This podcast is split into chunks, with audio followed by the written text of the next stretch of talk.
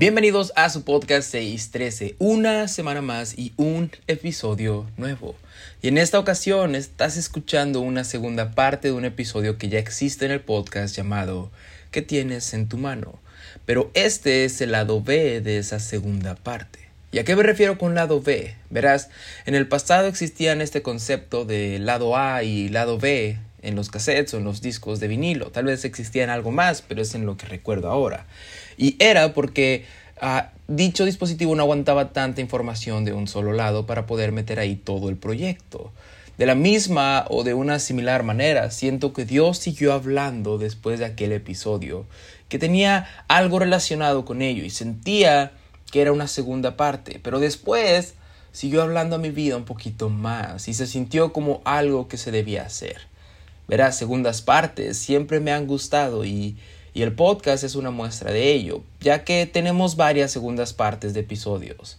Pero con esto se sintió que debía ser así, porque aunque eran dos segundas partes de un mismo episodio, realmente el enfoque era muy diferente en cada una de las partes. Así que a nivel creativo me gustó mucho la idea de sacar así estos episodios, lado A y lado B, lado A enfocándose en algo y lado B enfocándose en otra cosa y sacarlos el mismo día. Tal vez esto haga que el alcance de estos episodios no sea la misma que si los hubiera sacado individualmente, pero confío plenamente en Dios, en que estás escuchando el lado correcto, con la palabra exacta que Dios quiere hablar a tu corazón y atender esas dudas que has tenido, pero pero antes de comenzar, solo quiero agradecer de nuevo a todos ustedes que siguen escuchando los episodios vez tras vez tras vez, semana tras semana tras semana. Esas personas que siguen apoyando el proyecto y, que lo siguen compartiendo, de verdad, lo agradezco infinitamente. Y, los invito, si es de su agrado, que lo sigan compartiendo y escuchando. Cada vez que lo escuchen o lo compartan, del, uh, Pueden hacerse la misma pregunta que se hizo Jonathan al paje de armas. Jonathan, el hijo de Saúl y amigo de David, antes de salir a la guerra en alguna ocasión le dijo a, a su compañero de armas, vamos, quizá Jehová haga algo hoy por nosotros. Así que sí, también piénsalo de esta manera antes de comenzar este episodio. Quizá Jehová haga algo hoy con este episodio. Aquí comenzamos con esta Segunda parte de qué tienes en tus manos, qué tienes en tu mano. Segunda parte, lado B.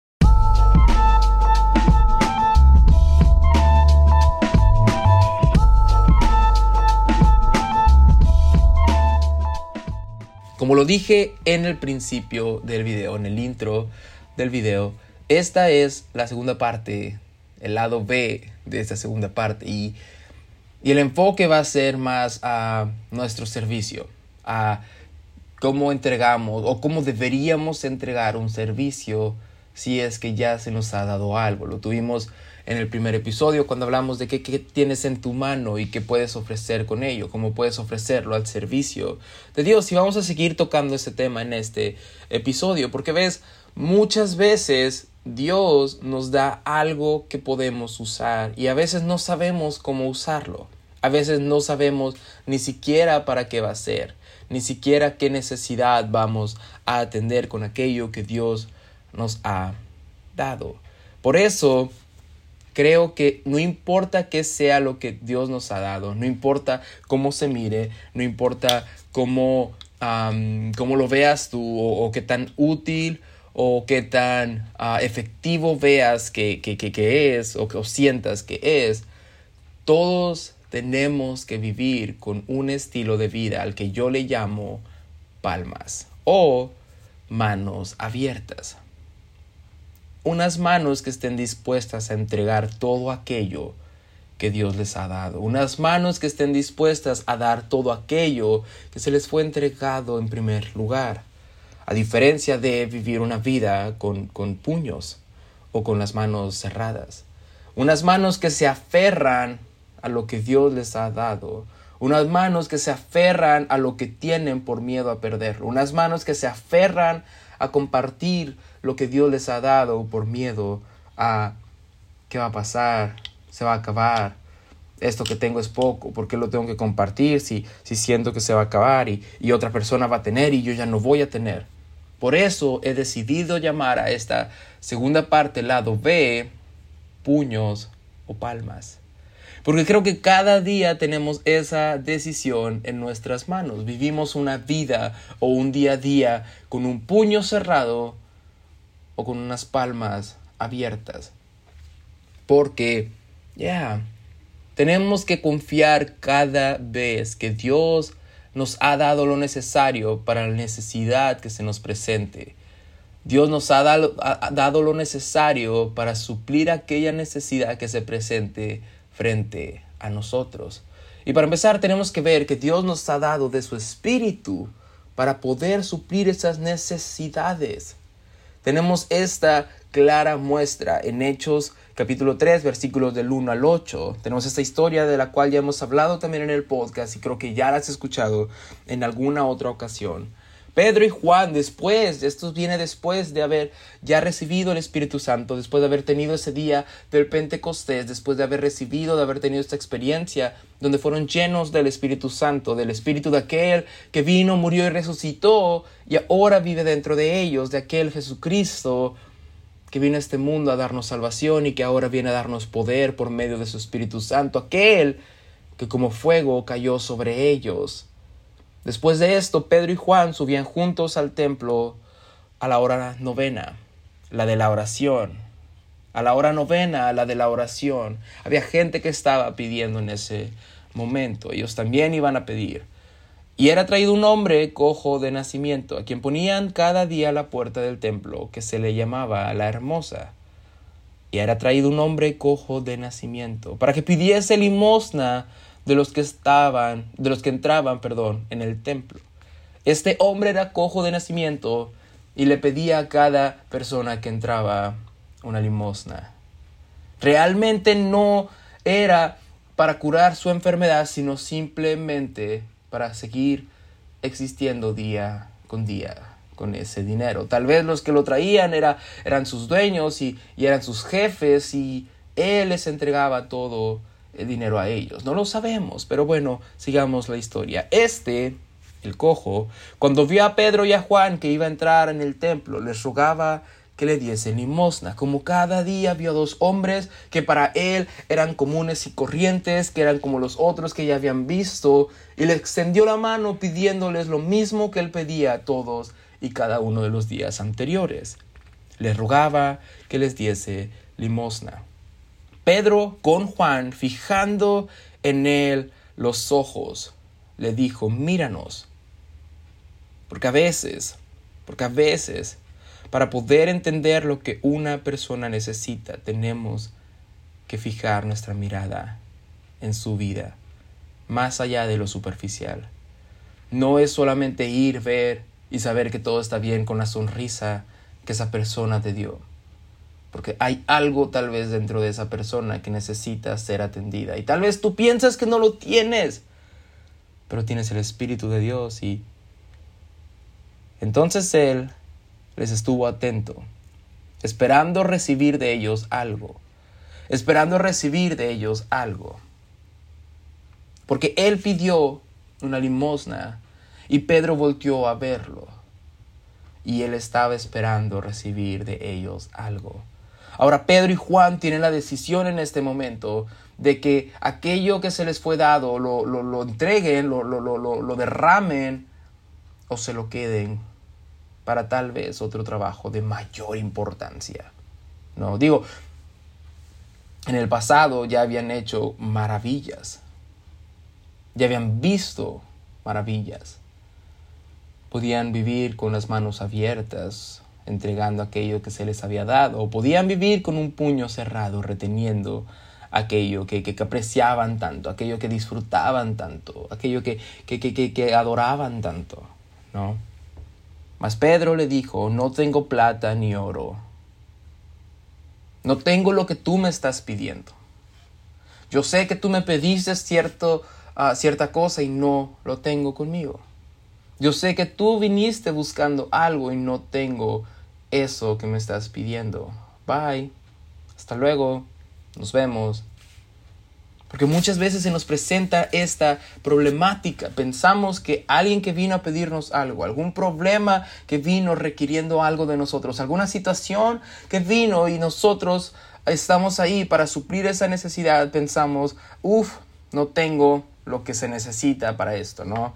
No tengo lo suficiente para este trabajo, no tengo lo suficiente para este ministerio. No tengo lo suficiente para, para, ser padre de familia. No tengo lo suficiente para ser novio. No tengo lo suficiente para ser esposo. No tengo lo suficiente para ayudar en el grupo de jóvenes. No tengo lo suficiente para ser mujer. No tengo lo que se me está pidiendo para ese trabajo. Y nos vamos con una vida con los puños cerrados. Y lo que hicimos en esa ocasión lo vamos a seguir repitiendo, porque es el miedo el que no nos permite abrir las manos. Pedro y Juan pudieron seguir de largo después de decirle no tengo plata ni oro. Perdón, no tengo lo que quieres, no tengo lo que me pediste, no tengo lo que, lo que tú estás anhelando. Pero Pedro y Juan habían sido bautizados con un espíritu, un espíritu que les hacía vivir con palmas abiertas, con manos que estaban dispuestas a entregar todo aquello que se les había dado. Mas Pedro dijo, no tengo plata ni oro, pero lo que tengo, te lo doy. Lo que tengo, te lo doy. ¿Cuántas veces no hemos tenido que vivir con esa vida? ¿Cuántas veces no hemos tenido que responder de esa manera y no lo hemos hecho? No tengo esto que se me está requiriendo, pero lo que tengo lo puedo dar y lo doy. No tengo plata ni oro, pero lo que tengo te doy. En el nombre de Jesucristo de Nazaret, levántate y anda. Y tomándole por la mano derecha, le levantó y al momento se le afirmaron los pies y los tobillos, y, y saltando se puso en pie y anduvo. Entró con ellos en el templo, andando, saltando y alabando a Dios. Porque cuando tú vives una vida con manos abiertas, con palmas que, que, están abiertas para derramar todo aquello que Dios te ha dado para suplir las necesidades que se nos presentan, eso puede llevar a que una persona entre al templo andando, saltando y alabando a Dios. como Levantando sus manos también abiertas. Porque acaba de ver a alguien que alaba a Dios levantando las manos abiertas. Y tú puedes decir, pero yo entonces tengo que ir a sanar a las personas, tal vez. Tal vez ese es tu llamado y es algo que Dios te ha dado, pero, pero tal vez no. Tal vez no por ahora. Pero sí hay algo que tienes que estar haciendo y la pregunta viene a ser la misma que en el episodio pasado. ¿Qué tienes en tu mano? ¿Qué es aquello que Dios te ha dado que tienes que ofrecer al mundo, que tienes que ofrecer en la iglesia, que tienes que ofrecer en tu día a día, que es aquello que Dios te ha dado, que te está llamando a decir, esto es lo que tengo y lo que tengo te doy. Porque ves, puedes decir que no, eh, no tienes nada, no, no tengo ninguna cualidad, no tengo ningún don, no tengo tiempo, no tengo esto, y, podemos encerrarnos en todas esas excusas, pero en este episodio quiero decir que todos tenemos algo, y voy a decir que, uno, todos tenemos un llamado, todos tenemos un llamado. Somos llamados a testificar el Evangelio. Somos llamados a testificar el Evangelio. Marcos capítulo 14 del versículo 15 al 18 dijo, y les dijo, Jesús le está diciendo a sus discípulos, y les dijo, ir por todo el mundo y predicar el Evangelio a toda criatura. Ese es tu llamado y ese es mi llamado. No dijo si quieres, hazlo. Dijo, id por todo el mundo y predicad el Evangelio a toda criatura. El que creyere y fuere bautizado será salvo, mas el que no creyere será condenado. Pero ¿cómo va a creer si no hay nadie que le predique que hay, que hay un bautismo que salva? ¿No? Y estas señales seguirán a los que creen. Y estas señales seguirán a los que hacen. Y estas señales seguirán a aquellos que viven con las manos abiertas. Como Pedro y Juan En mi nombre echarán fuera demonios, hablarán nuevas lenguas, tomarán en las manos serpientes, y si bebieren cosa mortífera no les hará daño. Sobre los enfermos pondrán sus manos, y estos sanarán. Pero ir por todo el mundo y predicar el Evangelio a toda criatura es un llamado que todos, como siervos de Dios, tenemos, como hijos de Dios en el reino, tenemos. Y te voy a decir algo un poquito más allá. Porque tú dices, ok, tengo ese llamado, pero, pero si no lo quiero hacer? Y si quiero vivir toda una vida con ese puño cerrado, sin, sin, tener que ir por todo el mundo y predicar el Evangelio a toda criatura. Por cierto, no pretendamos ir a otra parte del mundo como misioneros si ni siquiera compartimos el Evangelio a los vecinos de nuestra casa. Creo que todos empezamos con algo cercano, con algo pequeño. Incluso los discípulos veremos más adelante que ellos comenzaron en casa y de ahí fueron esparcidos. Pero bueno, eso es para otro tema. Pero, ¿qué pasa si yo decido hacer otra cosa, pero no, no, no, no voy por todo el mundo, no voy predicando el Evangelio a toda criatura, no voy compartiendo este Evangelio, mejor, mejor me quedo este Evangelio para mí, porque ya hay, hay otros predicadores, ya hay otros evangelistas, ya, y hay otras personas que hacen un trabajo excepcional haciéndolo. Pero soy un buen cristiano, pero soy un buen hijo de Dios, hago esto, hago aquello, no hago nada malo, estoy bien, ¿no? Yo pensaba lo mismo. yo estaba en tu misma página, yo, yo, yo estaba contigo, te lo, te lo prometo, yo pensaba lo mismo, yo dije, claro, o sea, siempre y cuando viva una vida santa, siempre y cuando viva bien, siempre y cuando no haga lo malo, siempre y cuando atienda a la iglesia, siempre y cuando siga sacando episodios del podcast, siempre y cuando, si me explico? No, no, no tengo que, que, atender este llamado de ir por todo el mundo y predicar el Evangelio a toda criatura. No tengo el llamado a testificar el Evangelio siempre que pueda. No, no creo que eso me condene. No creo que eso uh, sea pecado, ¿no? El no hacerlo. Y después, ¿se acuerdan que les dije en episodios pasados que hay un libro que me gusta mucho de la Biblia? Y, y este libro me gusta mucho porque entonces me hace ver los evangelios y, todo en general de otra perspectiva completamente diferente. Y estoy hablando del libro de Levíticos. Ya. Y en esta ocasión, del capítulo 5.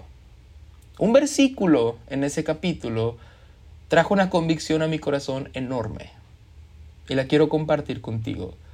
Y si no quieres ver esta convicción, si no quieres ver que, que, que, que sí es pecado el no testificar, el Evangelio, puedes parar el episodio y decir, uh, yo no lo escuché, yo no tengo esa convicción, que le tenga otro. uh, para poner contexto, Levíticos es ese libro en la Biblia que, que, que, está para darles estas leyes y estatutos al pueblo de Israel y estas ofrendas, estos rituales de cómo se debe llevar a cabo cada ofrenda, cada ritual, cada holocausto para purificación de las personas. Entonces, Ah, les dice, si tú hiciste este pecado, lo que tienes que hacer es llevar este animal y el sacerdote va a hacer esto y aquello. En el capítulo 5 dice, si alguno pecare por haber sido llamado a testificar, uh, y fuere testigo que vio o supo de algo, y no lo denunciare o no testificare, él llevará ese pecado. Ya. Fuimos llamados a testificar el Evangelio y, y si no lo estamos haciendo, estamos pecando. Porque fuimos llamados a testificar lo que vemos y lo que sabemos. Y si no lo estamos haciendo, nosotros cargamos ese pecado, llevamos ese pecado a nuestras espaldas. Así que sí, si no testificamos del Evangelio, estamos pecando. No es que, uy, ok, no estoy haciendo nada. No, si estamos haciendo algo mal, si estamos pecando, si no testificamos el Evangelio. Ir por todo el mundo y predicar el Evangelio a toda criatura. Ya. Y ahora tú preguntarás en este momento, pero, pero ¿cómo puedo hacerlo? No, no, no todos eh, te, reciben de buena manera. No todos ah, no todos te hacen fácil el ir y, y, que tú les digas de que hay un Dios, menos en esta cultura, menos en esta sociedad. Tengo una buena noticia para ti. A donde sea que Dios te ha llamado, a donde sea que Dios te ha puesto, a donde sea que Dios te mande, ten la certeza y confía que Dios ya ha preparado el terreno y los corazones. Si no me crees, podemos visitar la historia de, de, de, Jesús y la samaritana. Ya, otra vez, ya, otra vez. Pero ¿por qué esta historia es tan importante para lo que estoy diciendo? Porque Jesús vio necesario pasar por Samaria. ¿Te acuerdas? Jesús les dijo a sus discípulos, bueno, vayan y, traigan un almuerzo, yo voy a pasar por Samaria. Samaria era un lugar por los que los judíos no pasaban, entonces ya se veía un poquito extraño que Jesús fuera a pasar por este sitio. Entonces Jesús tiene esta interacción con esta mujer, donde, donde le comparte literalmente el Evangelio, le da la revelación de Jesucristo, le da la revelación del Dios hecho carne y después se queda ahí haciendo un poco de milagros y testificando y, y como le dicen a la mujer, porque la mujer fue obediente, la mujer fue y testificó, hablando de testificar, testificó y les dijo a todos, hey, vengan a ver a un hombre que me ha dicho todo lo que yo he hecho. Empezó a testificar de lo que Jesús había dicho y había hecho en ella. ¿No? Y tenemos toda esta historia, tenemos todo este testimonio, tenemos toda esa interacción de Jesús y la mujer y los samaritanos, para que después, años después, cuando ya Jesús derrama de su espíritu, volvemos al día de Pentecostés, derrama de su espíritu y les ha dicho a sus discípulos, ir por todo el mundo y predicar el evangelio a toda criatura. Como dije, los discípulos comienzan predicando el evangelio en casa ahí en ese lugar en los, que, en los que ellos se sentían cómodos, en ese lugar donde no tenían la necesidad de salir afuera porque pues tenían varias personas a, las cuales testificar dentro de Jerusalén, ¿no? dentro, dentro de su pueblo, dentro de, su misma casa, de su misma ah, círculo social. Ya. Y, comenzó este, este, esta tarea, comenzaron esta tarea predicando el Evangelio ahí, hasta que pues realmente no estaban haciendo lo que Dios les había llamado, de ir por todo el mundo, de expander el reino, de salir fuera de Jerusalén. Y, y comienza esta persecución a, los primeros cristianos, comienza esta persecución a ellos que están testificando el Evangelio, que están testificando de Jesucristo. Y, y ellos obviamente tienen miedo, temen por su vida, porque hay alguien que los está persiguiendo.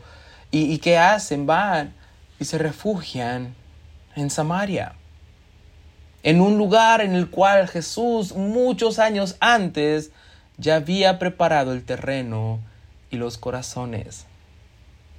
Esta historia, toda esta, ah, todo este proceso que nos enseña la Biblia, que nos enseña Jesús, que nos enseña el pueblo de Samaria, me hace tener la certeza, confiar, tener esa fe de decir, Claro, Señor, cuando tú me mandes a un lugar, cuando tú me estés mandando a hacer esto, cuando tú me estés llamando a hacer aquello, yo confío en que tú ya has trabajado y has preparado el terreno y los corazones.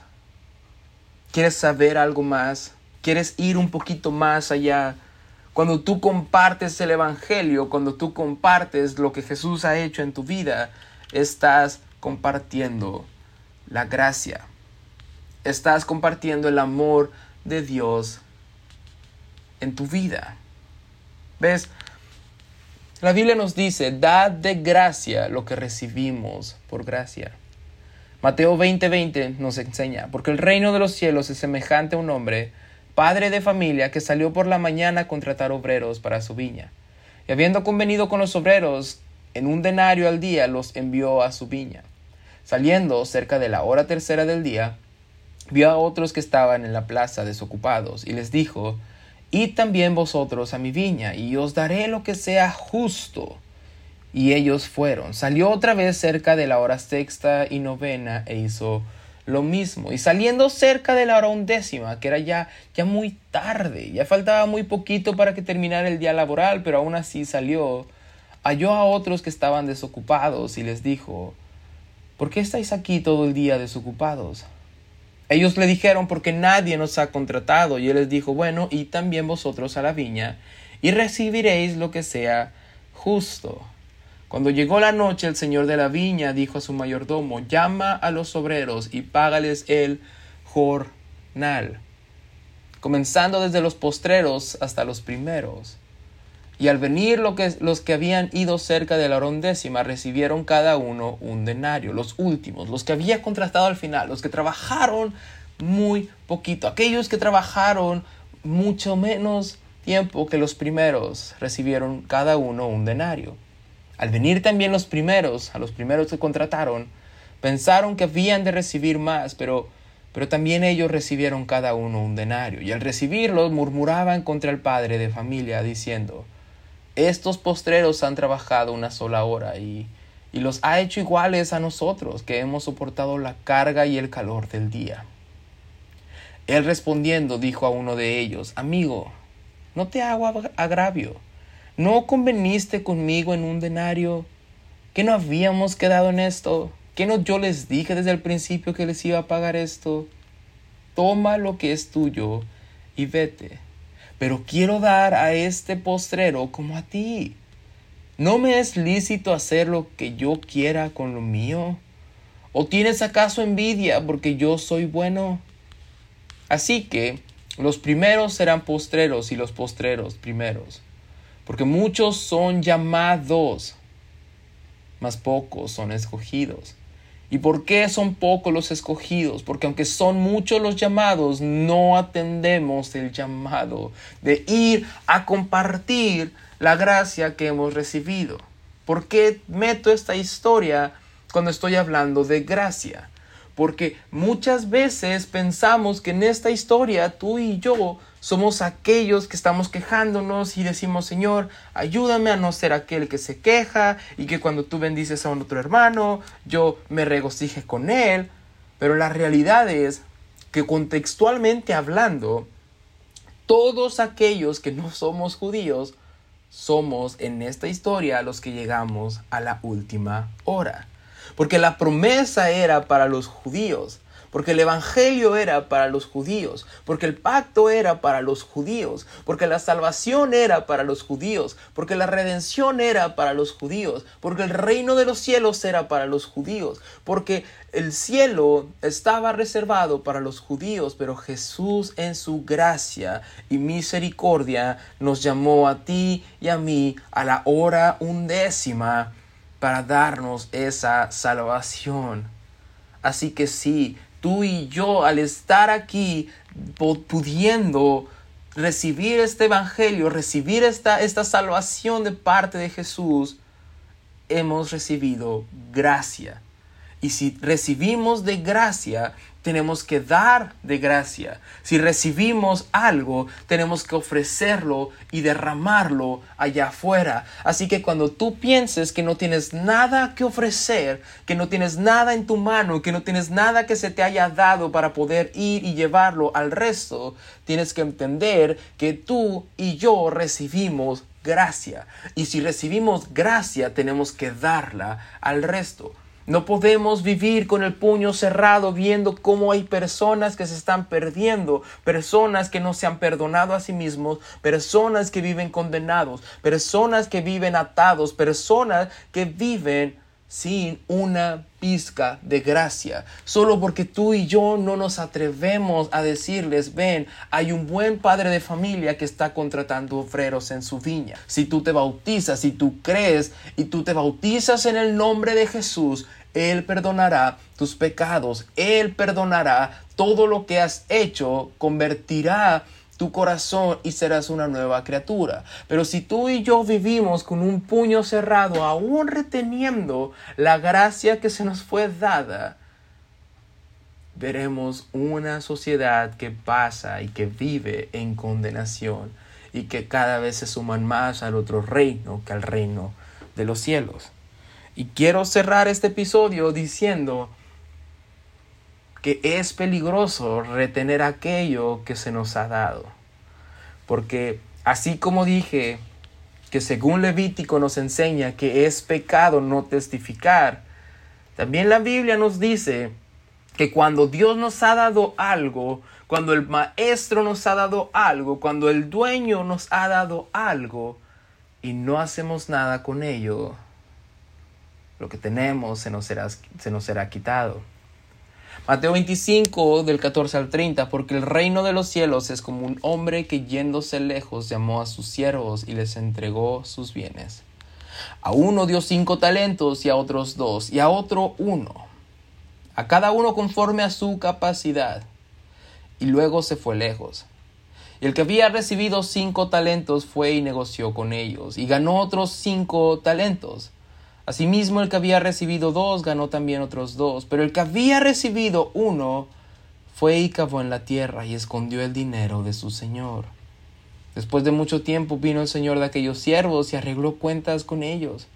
Y llegando el que había recibido cinco talentos, trajo otros cinco talentos, diciendo, Señor, cinco talentos me entregaste, aquí tienes, he ganado otros cinco talentos sobre ellos. Señor, tú me diste esto y, yo decidí vivir con manos abiertas, con palmas y dar todo lo que tú me habías dado. Y hey, también volví a ganar otros cinco talentos.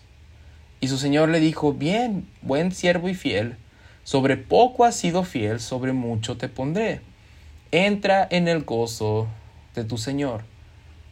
Llegando también el que había recibido dos talentos, dijo, Señor, dos talentos me entregaste, aquí tienes. He ganado otros dos talentos sobre ellos. Yo también decidí vivir mi vida con palmas abiertas. Yo también decidí vivir mi vida con manos que estén dispuestas a entregar aquello que tú me has puesto ahí. Yo también decidí vivir mi vida con aquello que tú me has dado, dándoselo al resto. Si tú me diste gracia, yo también la voy a compartir. Si tú me llamaste a testificar el Evangelio, yo lo voy a testificar. Su Señor le dijo, bien, buen siervo y fiel, sobre poco has sido fiel, sobre mucho te pondré. Entra en el gozo de tu Señor. Y si no estás compartiendo esa gracia, si no estamos compartiendo esa gracia que Dios nos ha dado, si no estamos compartiendo esa misericordia, ese amor, este evangelio que Dios nos ha dado, esta salvación que Dios nos ha dado, corremos un riesgo peligroso. Pero llegando también el que había recibido un talento, dijo, Señor, te conocía que eres hombre duro, que ciegas donde no sembraste y recoges donde no esparciste por lo cual tuve miedo y fui y escondí tu talento en la tierra. Cerré mi mano y retuve lo que tú me diste. No lo perdí, pero no lo entregué tampoco. No lo entregué y no lo compartí con los demás. Tuve miedo de perderlo. Pero mira, aquí tienes lo que me has dado, aquí tienes lo que es tuyo, aquí tienes la gracia que me habías dado. No la, no la compartí, pero tampoco la perdí. Mm. Respondiendo su señor le dijo, siervo malo y negligente, sabías que ciego donde no sembré y recojo donde no esparcí. Por tanto, debías haber dado mi dinero a los banqueros y al venir yo hubiera recibido lo que es mío con los intereses. Quítenle pues el talento y dale ese al que tiene diez talentos. Que la gracia que él tiene y no compartió se le sea quitada y se le dé a aquel que la ha compartido que la misericordia que se le entregó a este siervo le sea quitada por no compartirla y se la a aquel que decidió vivir con las manos abiertas. Aquel que tiene los puños, quítenle ese amor que recibió y dénselo a aquel que tiene las palmas. Porque al que tiene le será dado y tendrá más, y al que no tiene aún lo que retuvo, aún lo que tiene le será Y al siervo inútil echadle en las tinieblas de afuera, que allí será el lloro y el crujir de dientes. Si tú y yo no estamos compartiendo la gracia y la misericordia y el amor de Dios, corremos el riesgo de que también eso se nos sea quitado. Porque somos llamados a testificar este Evangelio Somos llamados a vivir con manos abiertas, con palmas. Somos llamados a derramar y a entregar todo aquello que se nos fue dado. ¿Qué tienes en tu mano que no has compartido con los demás? Y si tú dices que no tienes nada, por lo menos tienes gracia que se te fue mostrada por parte del Padre, de un buen Padre. Y eso también eres llamado a compartirlo. Eso también eres llamado a testificarlo. Eso también eres llamado a derramarlo ante los demás. Y si no, corremos el riesgo de que aún eso se nos sea quitado. Porque sí, el no testificar, el ser llamado a testificar y no hacerlo también es pecado, también está mal. Y vivir, con una, vivir una vida con puños, con, con manos cerradas, nos puede llevar a una condenación que pensábamos que no merecíamos. Porque vivimos una vida bien, voy cada domingo a la iglesia, oro y, ayuno y leo la Biblia, solamente vivo con mis puños cerrados y no comparto aquello que se me fue dado. Pero aquí la Biblia nos enseña que, que Dios nos dice que el reino de los cielos es como aquel al que se le dijo, ay, pobre siervo, Pobre siervo insensato, lo poco que se te dio se será, te será quitado porque no quisiste compartirlo, porque no quisiste servir con eso, porque no decidiste vivir con las manos abiertas. Y al siervo inútil echadle en las tinieblas de afuera, que allí será el lloro y el crujir de dientes. Para mí personalmente todo esto ha sido una convicción muy fuerte en mi vida y y ha traído este deseo de compartir todo lo que se ha dado a mi vida, desde mi tiempo hasta los recursos, hasta la gracia que Dios ha mostrado, este Evangelio que me ha enamorado, el Evangelio que me salvó y salvó a mi familia, compartirlo con las demás personas, vivir con una vida con manos abiertas, con palmas, y alejarme más y más y más del deseo de vivir con los puños cerrados reteniendo aquello que se me da y se me entrega por gracia y misericordia de Dios. Pero la pregunta que dejo en este episodio, en esta segunda parte, el lado B, es, ¿estás dispuesto a vivir una vida con manos abiertas o te arriesgas a vivir una vida con puños cerrados?